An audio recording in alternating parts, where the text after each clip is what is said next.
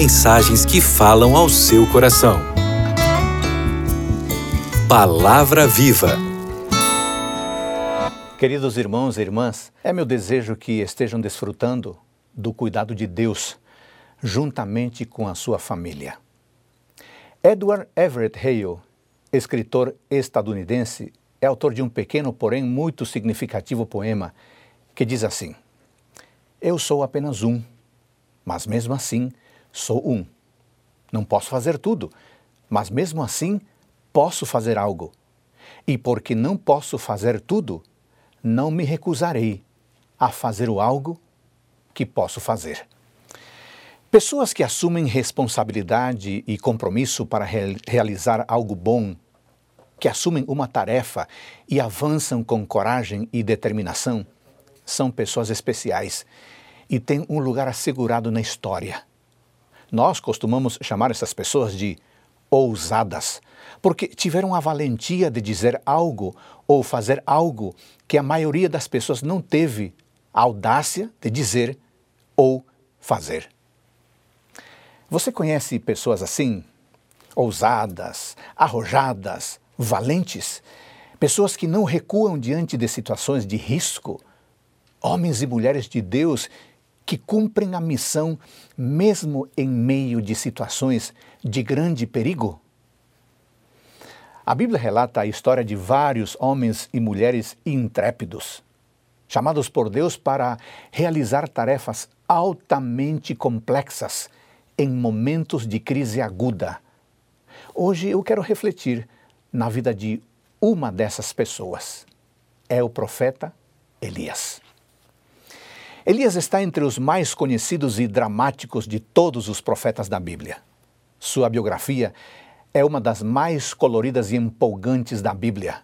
Seu currículo espiritual inclui o milagre de alimento para a viúva de Sarepta, a ressurreição do filho da viúva de Sarepta, destruição dos chefes do exército de Acasias, abertura do rio Jordão com a sua capa, uma luta constante com sacerdotes idólatras e o evento inesquecível no Monte Carmelo.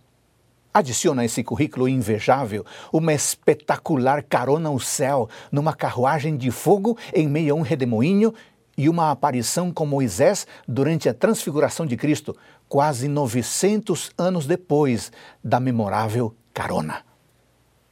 Que currículo espetacular deste homem extraordinário, deste homem de Deus, chamado para o ministério profético numa das piores, se não a pior época de Israel época marcada por fome, miséria, corrupção e apostasia. Mas em meio a essa crise moral, social e espiritual, Deus pôde contar com a bravura e a determinação de Elias para ser seu porta-voz. Elias apareceu na hora H na história de Israel. Tal qual um meteoro, ele iluminou o negro céu da noite espiritual de Israel. O tempo era muito difícil.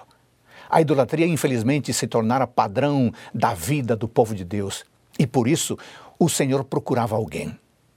Eis que Deus olha para um lado, olha para o outro lado e encontra Elias, o tesbita.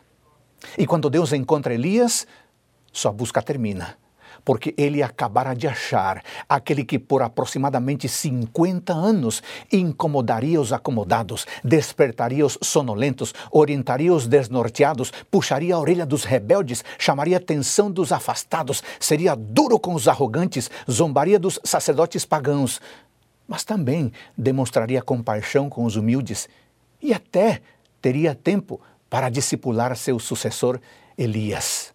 Enfim, ajudaria a resgatar o povo de Israel das garras de Baal para as mãos graciosas de Jeová. Elias se colocou na brecha do muro destruído. Elias se colocou no lugar onde o muro desmoronara e ajudou a reconstruir a fé de Israel. Para usar a linguagem do magnífico profeta Isaías, Elias foi um reparador de brechas. Elias foi um restaurador de veredas. Este homem surpreendente era tudo o que nós gostaríamos de ser. Elias era uma pessoa obediente, Elias era um homem de oração, Elias era destemido, Elias era decidido, Elias amava profundamente a Deus, Elias recebia a palavra de Deus, Elias escutava a Deus, Elias era movido pelo Espírito Santo, Elias era cheio do poder de Deus, Elias era totalmente dedicado ao Senhor e por isso Deus pôde usá-lo poderosamente.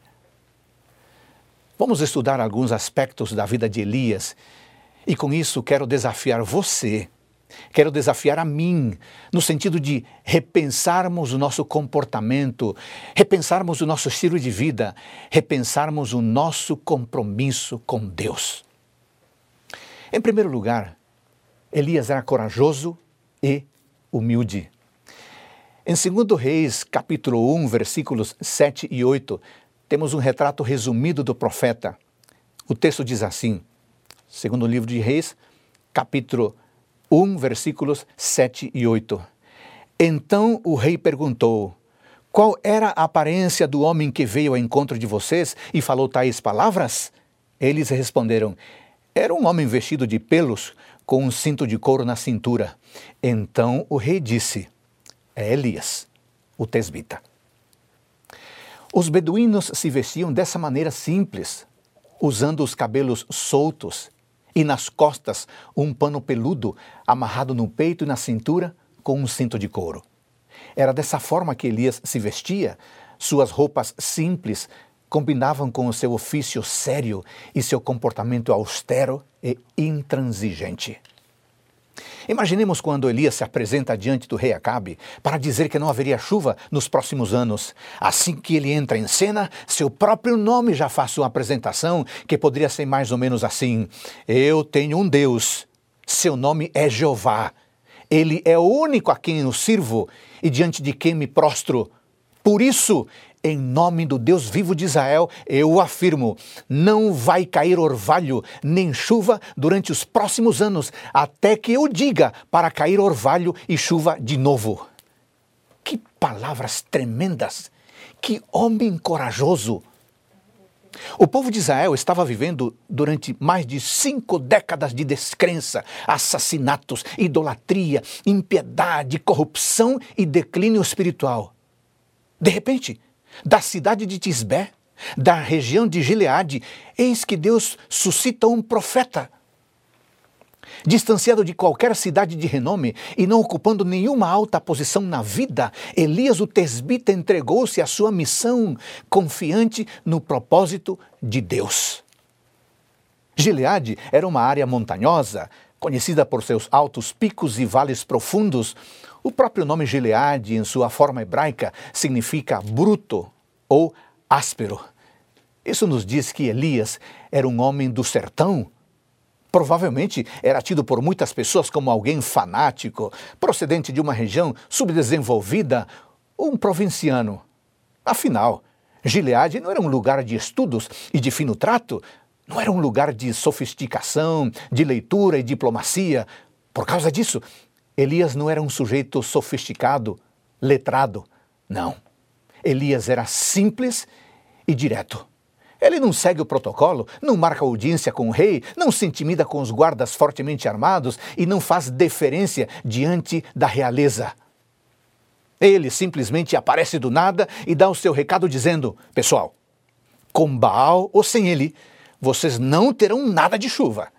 E sem chuva, vocês não terão colheita. E sem colheita, seu gado vai morrer. E sem o gado, vocês vão morrer. Acabou a festa. Elias entrega a bomba relógio e vai embora. Numa espécie de carreira solo, este homem simples, corajoso e humilde torna-se, nas palavras de Acabe, o perturbador de Israel. Você pode estar pensando Onde está a humildade de Elias? Eu lhe respondo. Elias faz única e estritamente a vontade de Deus. Pessoas orgulhosas e arrogantes agem como bem entendem, enquanto pessoas humildes agem de acordo com a vontade de Deus, pois, espiritualmente falando, sua vida é terra fértil para a germinação da determinação divina. Em Querite e em Sarepta, Deus ensinou a Elias como se vive longe da badalação e da festa. Foi nesses lugares retirados, mediante a disciplina do silêncio e da solidão, que Elias aprendeu a andar humildemente diante de Deus. Humildade é a virtude que nos dá o sentimento de nossa fraqueza e de nossas limitações. Humildade é modéstia. Ser humilde é permitir que a vontade de Deus floresça em nossa vida. Elias viveu assim. Nunca se considerou a cereja do bolo e, embora corajoso, deixou-se lapidar humildemente ao longo de todo o seu ministério. A vida de Elias nos mostra que Deus não precisa, Deus não depende das nossas riquezas ou de nossos estudos e diplomas para realizar seu trabalho. É claro que o Senhor espera contar com todos os recursos e pessoas possíveis, mas Ele não tem problema nenhum em escolher para executar sua missão homens e mulheres cujo único diploma e recurso seja saber render-se à sua vontade e que, assim como Isaías dizem, Aqui estou eu, envie-me. A vida de Elias nos mostra que Deus não depende de métodos materiais ou estratégias para o cumprimento de sua missão. O que Deus requer, acima de tudo, é de pessoas disponíveis. Vamos deixar mais claro. Mais do que qualquer coisa ou recursos que possamos lhe entregar, Deus quer que a nossa obediência e a nossa disponibilidade se rendam à sua vontade. Há dois versos no livro de Tiago que lançam luz sobre outro aspecto importante da vida do profeta Elias. Vamos ler esses dois textos. Tiago capítulo 5, versículos 17 e 18. Elias era homem semelhante a nós, sujeito aos mesmos sentimentos, e orou com fervor para que não chovesse sobre a terra. E por três anos e seis meses não choveu. Depois orou de novo, e então o céu deu chuva, e a terra produziu os seus frutos. Tiago diz que Elias era homem semelhante a nós, sujeito aos mesmos sentimentos. O que Tiago está sugerindo é que Deus não está procurando astros, nem estrelas, ou influenciadores, e nem gigantes espirituais para usar em sua missão. Deus está procurando pessoas que prontamente obedeçam a sua palavra e o sigam aonde ele as leve. Observe que nada sabemos sobre Elias, até que ele entra em cena na presença do rei Acabe em 1 Reis capítulo 17, versículo 1. Até então, Elias era um ilustre, um ilustre desconhecido, um Zé Ninguém. Ele surge do nada, mas esse ilustre desconhecido, esse matuto do interior, foi escolhido a dedo pelo Senhor Deus para fazer sua vontade e levar sua mensagem a uma nação rebelde. Jovem, irmão, irmã, não se sinta inferior por ser uma pessoa simples. Não se sinta inferior por não ter estudo formal. Não se sinta inferior por não saber falar bonito. Não se sinta inferior por não ter personalidade contagiante. Não se sinta inferior por não saber cantar, pregar ou organizar grandes movimentos. Para Deus, o mais importante é a sua disponibilidade para a missão e não o seu diploma ou talentos para admiração. Para Deus, o mais importante é o desejo de obedecer ao seu chamado e não as técnicas de oratória ou relacionamento para ser aclamado. Falemos um pouco mais da coragem de Elias. Vamos ler agora 1 Reis capítulo 17, versículo 1. 1 Reis capítulo 17, versículo 1 diz assim: Então Elias, o tesbita, dos moradores de Gileade, disse a Acabe: Tão certo como vive o Senhor desde Israel, a quem eu sirvo, não haverá orvalho nem chuva nos próximos anos, a não ser quando eu disser. O ponto crucial da mensagem de Elias ao rei Acabe era que não haveria orvalho nem chuva até que ele desse uma nova ordem. As palavras de Elias, que eram as palavras de Deus, fecharam o céu, estancaram a chuva. Que tremendo! Este foi um ataque direto contra a religião falsa do culto a Baal. Quem era Baal? Baal era o deus cananeu da fertilidade. Ele era visto ou notado nos trovões e na chuva que caía. O culto a Baal era algo totalmente depravado e geralmente ocorria no topo das colinas onde as estátuas de Baal eram construídas. Um dos aspectos mais horríveis da adoração a Baal era o sacrifício humano. Quando havia tempo de seca, supunha-se que Baal estivesse zangado com o povo para chamar sua atenção, eles costumavam sacrificar um filho primogênito, queimando-o vivo. Era uma religião terrível que existia para gratificar a carne. Poderíamos dizer muito mais sobre a adoração a Baal, mas isso é suficiente para ver por que adorar a Baal era uma terrível ofensa ao Senhor Deus de Israel. E o que é pior, os filhos de Deus rejeitaram a religião simples e correta de Jeová e a substituíram pela religião sofisticada, urbana e herética dos cananeus. Por isso, quando Elias fez seu anúncio, ele não estava simplesmente declarando que se iniciaria um período de estiagem. Elias não foi lá entregar a Acabe uma previsão do tempo. Não. Elias estava declarando guerra aberta, direta a Baal foi preciso muita coragem para se levantar diante do rei e principal promotor dessa falsa religião e dizer: Meu Deus é maior que Baal. E para provar isso, Deus vai fechar a torneira. Não haverá chuva até que eu diga, e não há nada que você, Jezabel e Baal possam fazer sobre isso. Entendeu? Um caipira do interior entra no palácio real e olhando nos olhos do rei, faz um anúncio duro. Isso exigiu coragem. A missão de Elias era entregar esse duro recado ao rei Acabe. Qual é a sua missão? Qual é a tarefa que Deus pediu para você realizar? É pastorear uma igreja? Faça isso com coragem e determinação. É cuidar do povo de Deus? Faça isso com coragem e determinação. É visitar pessoas enfermas? Faça isso com coragem e determinação. É influenciar seu filho ou sua filha para que retornem a Deus? Faça isso com coragem e determinação. Qual é a sua missão? É fazer sua parte para salvar seu casamento? Faça isso com coragem e determinação. É levar o Evangelho para seus colegas de trabalho? Faça isso com coragem e determinação. É dar estudos bíblicos a pessoas interessadas? Faça isso com coragem e determinação. Qual é a sua missão? É liderar os jovens de sua igreja? Faça isso com coragem e determinação. É cuidar do clube de desbravadores ou aventureiros? Faça isso com coragem e determinação. É ajudar a revitalizar a escola sabatina em sua igreja? Faça isso com coragem e determinação. É falar do amor de Deus para seus colegas da universidade? Faça isso com coragem e determinação. É ser um comportor evangelista? Faça isso com coragem e determinação.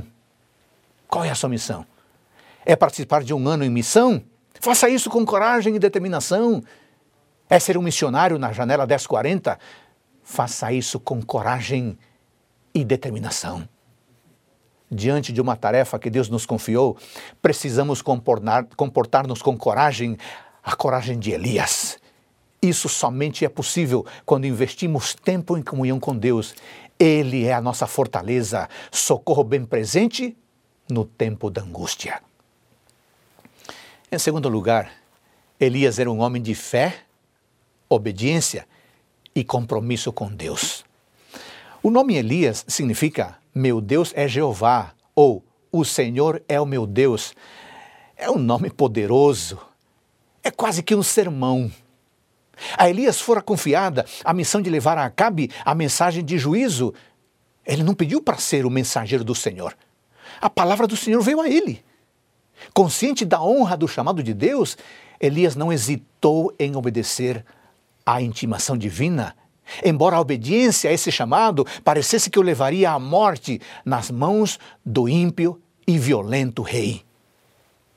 Mas o profeta foi sem demora e viajou dia e noite até chegar a Samaria.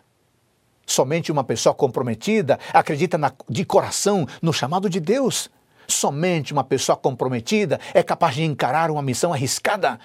Foi pela fé no inabalável poder da palavra de Deus que Elias apresentou sua mensagem. Se Elias não possuísse explícita confiança no Todo-Poderoso a quem servia, jamais teria aparecido perante Acabe. Em sua viagem para Samaria, Elias passou por correntes de água sem sinal de seca. Ele viu montes cobertos de verde vivo. Ele viu majestosas florestas que não tinham nenhum sinal de seca. Tudo o que ele observou estava coberto de vida, de beleza. O profeta poderia ter duvidado de como secariam essas fontes que jamais cessaram de fluir, ou como esses montes e vales seriam abrasados pela sequidão. Era impossível. Mas ele não deu lugar à incredulidade.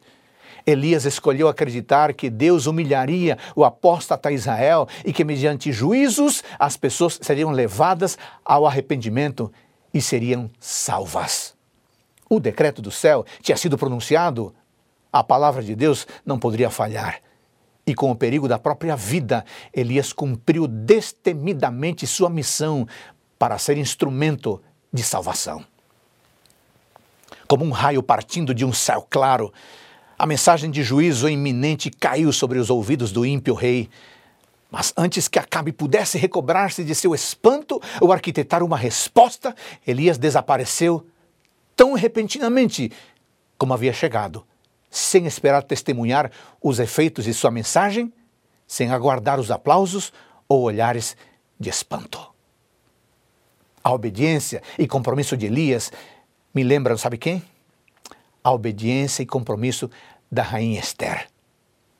Chega de tranquilidade, disse Esther. Eu não posso ficar aqui parada enquanto meu povo perece. Está na hora de dizer que eu também sou judia. Está na hora de dizer que eu também adoro o Deus vivo. Está na hora de defender o meu povo. Está na hora de tomar uma decisão. Uma Esther atual, uma Esther jovem de nossos dias, uma Esther comprometida, talvez pensaria e diria o seguinte: Está na hora de mostrar que eu sou cristã de verdade. Está na hora de mostrar minha identidade adventista do sétimo dia. Está na hora de mostrar que não bebo certas coisas, que não me alimento de certas coisas, que não frequento certos lugares, que não me visto de certas formas, porque isso vai contra os princípios da palavra do meu Deus. Está na hora de dizer que não fumo, que não uso drogas, porque meu corpo é templo do Espírito Santo. Está na hora de dizer em alto e bom som que não assisto alguns filmes, porque eu faço a vontade de Deus. Está na hora de mostrar que meu namoro não é vulgar e atrevido como de todo mundo, porque sou filho de Deus. Está na hora de aproveitar todas as oportunidades possíveis para falar do amor de Deus. Está na hora de proclamar as mensagens dos três anjos. Está na hora de permitir que o Espírito Santo faça um reavivamento e reforme minha vida. Está na hora de ser um autêntico discípulo de Jesus Cristo. Está na hora de viver em santidade. Está na hora de mostrar que meu comportamento é diferente, porque tenho uma, uma identidade, tenho um compromisso. Sou filha, sou filho de Deus, sou cristão, sou adventista do sétimo dia. Esse é o compromisso que vem do Senhor. Esse é o compromisso que se instala em nossa mente e em nosso coração. Eu chamo sua atenção para outro aspecto presente em 1 Reis capítulo 17, versículo 1, e eu quero ler novamente. Então Elias o tesbita, dos moradores de Gileade, disse a Acabe, Tão certo como vive o Senhor, Deus de Israel, a quem eu sirvo, não haverá orvalho nem chuva nos próximos anos, a não ser quando eu disser. Eu estou lendo aqui a, a Bíblia Nova Almeida atualizada, e que diz a quem eu sirvo, uma frase. A Almeida Revista Atualizada usa a expressão perante cuja face estou. Com essas palavras, a quem eu sirvo, ou perante cuja face estou, Elias se apresenta ao rei ímpio como servo e embaixador de Jeová, o Rei dos Reis, e é com essa autoridade que anuncia a punição iminente. Imagine, Elias estava em pé na presença do rei de Israel, estava parado na presença de um dos homens mais poderosos de seu tempo. No entanto, Elias foi capaz de ver além de todas as armadilhas da sala do trono de Israel. Elias sabia que ele estava em pé na presença de Deus. Ele sabia que não havia necessidade de tentar agradar a Acabe, não havia necessidade de vender sua mensagem com suavidade e torná-la mais agradável, mais palatável, mais diluída, mais pós-moderna. Havia apenas uma pessoa a quem ele precisava agradar, e seu nome era Jeová. Essa é a percepção que todos precisamos alcançar em nossa vida.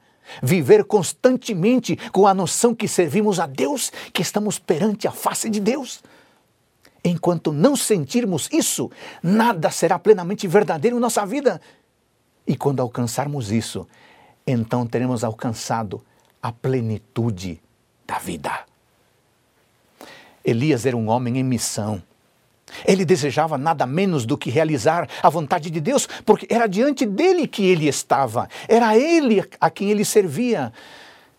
Será que você e eu podemos dizer honestamente que, independentemente do que alguém pensa, viveremos para Deus? Defenderemos a Deus e serviremos a Deus sempre? Essa é a atitude de total comprometimento. Essa atitude que Deus pode abençoar e essa é a pessoa a quem Deus pode usar. No nono século antes de Cristo, Deus precisava de um homem especial para iluminar a escuridão daqueles dias sombrios.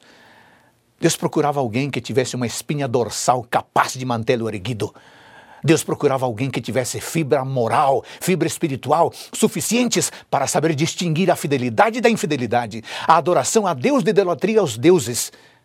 Deus queria alguém que, se necessário, tivesse a coragem de dizer ao rei: está errado, é pecado.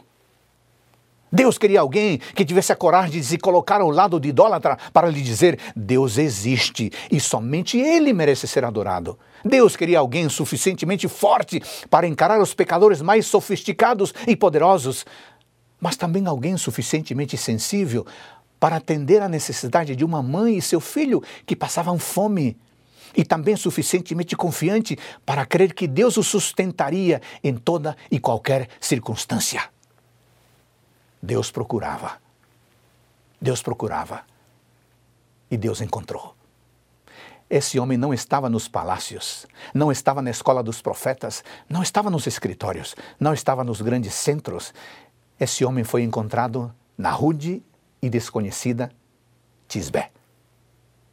Talvez, talvez Deus quis dizer com isso que situações críticas exigem pessoas fortes Circunstâncias de apostasia requerem pessoas altamente espirituais e que elas podem surgir dos lugares mais inesperados, dos lugares menos prováveis. Estamos precisando com urgência de pessoas assim em nosso país.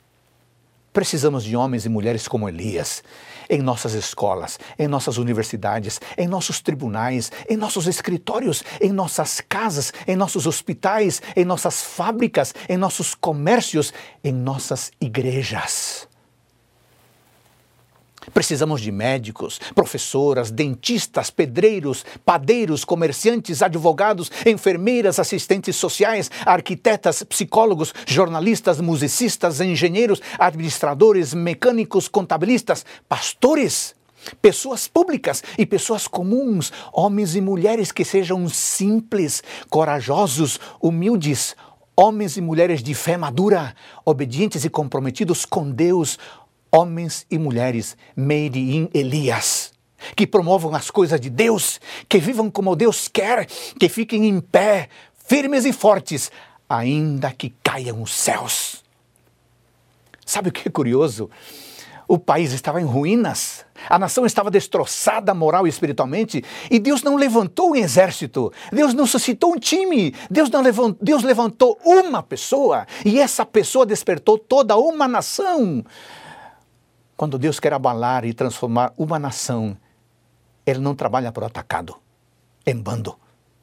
Quando Deus quer transformar uma nação, Ele levanta um valente, uma valente.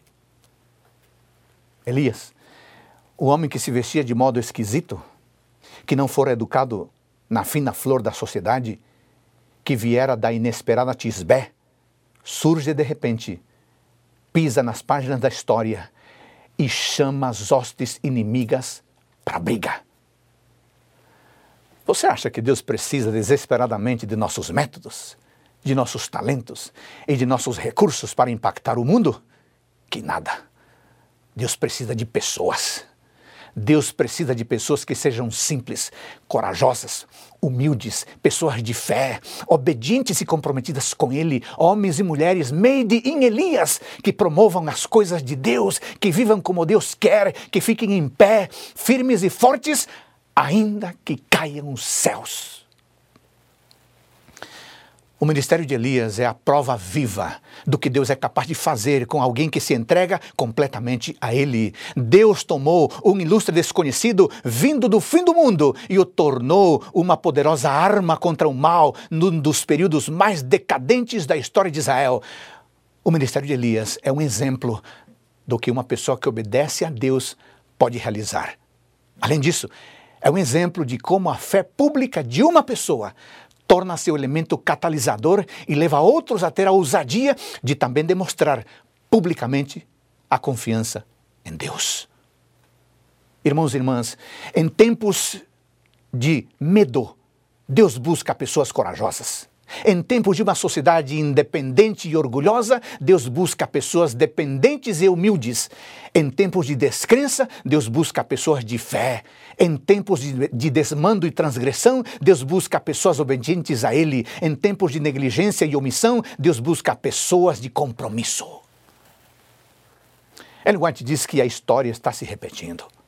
O mundo hoje tem seus Acabes e suas Jezabéis. O presente século é tão verdadeiramente um século de idolatria como aquele em que Elias viveu. Pode não haver nenhum altar externamente visível, pode não haver nenhuma imagem aos nossos olhos, contudo, milhares estão seguindo após os deuses deste mundo riquezas, famas, prazeres e as agradáveis fábulas que permitem ao ser humano seguir as inclinações do coração não regenerado. Multidões têm uma errônea concepção de Deus e seus atributos e estão servindo a um falso Deus tão verdadeiramente como estavam os adoradores de Baal. Muitos, mesmo entre os que se declaram cristãos, têm se aliado com influências que são inalteravelmente opostas a Deus e sua verdade. Assim, são levados a se afastarem do divino e a exaltarem o humano. O que é necessário? O que precisamos? A resposta está em Malaquias Malaquias capítulo 4, versículos 5 e 6. Malaquias 4, 5 e 6. Eis que eu lhes enviarei o profeta Elias, antes que venha o grande e terrível dia do Senhor. Ele converterá o coração dos pais aos seus filhos e o coração dos filhos aos seus pais, para que eu não venha e castigue a terra com maldição. Antes do primeiro advento de Cristo, este Elias foi João Batista. Mas antes da segunda vinda de Cristo, uma obra semelhante será feita por aqueles que pregam as três mensagens angélicas ao mundo. Sabe o que isso significa? Acabaram as nossas férias. Nós, adventistas do sétimo dia, estamos sendo convocados para sermos Elias, para sermos missionários, para sermos evangelistas do Senhor Deus no mundo. Eu vou enfatizar: o povo de Deus dos últimos dias é chamado de Elias. Ele é o anjo de Apocalipse 14. As características desse Elias profético apontam para aqueles que guardam os mandamentos de Deus e têm o testemunho de Jesus. A igreja adventista do sétimo dia é aquela que cumpre todas as características dessa profecia. Por isso, Satanás está tão irado contra a igreja adventista do sétimo dia. Irmãos e irmãs, somos o remanescente da profecia bíblica que restaurou a verdade da adoração ao Deus Criador o sábado e cremos que temos a salvação, perdão e mediação somente em Cristo, o Evangelho eterno. Deus conclama esse povo para apresentar essa mensagem, restaurando a verdade em todo o mundo, para testemunho em todas as nações, preparando o povo para a vinda do Senhor. O cenário está sendo preparado. O apóstolo Paulo faz um apelo forte em Romanos capítulo 13, versículo 11. Romanos capítulo 13, versículo 11. Nesse texto, ele diz: E digo isto a vocês que conhecem o tempo, Já é hora de despertarem do sono, porque a nossa salvação está agora mais perto do que quando no princípio cremos. Em 2 Reis, capítulo 2, versículo 14, Eliseu pergunta: Onde está o Senhor? Deus de Elias?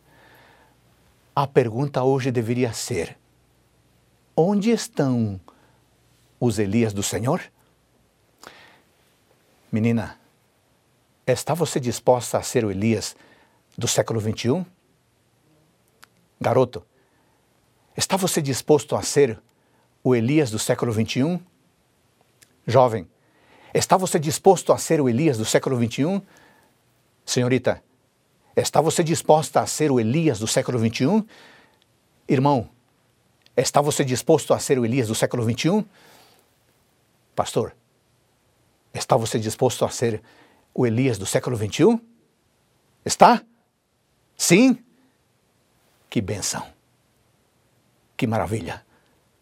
Deus conta com você e conta comigo. Oremos. Obrigado, Deus, por tua palavra que mais uma vez acalentou o nosso coração. Queremos entrar para a tua missão e pregar a tua palavra ao mundo, mas antes queremos vivê-la profundamente, assim como Elias. Habita em nós, transforma nossa vida e usa-nos como, como instrumentos em tuas mãos. Oramos em nome de Jesus. Amém.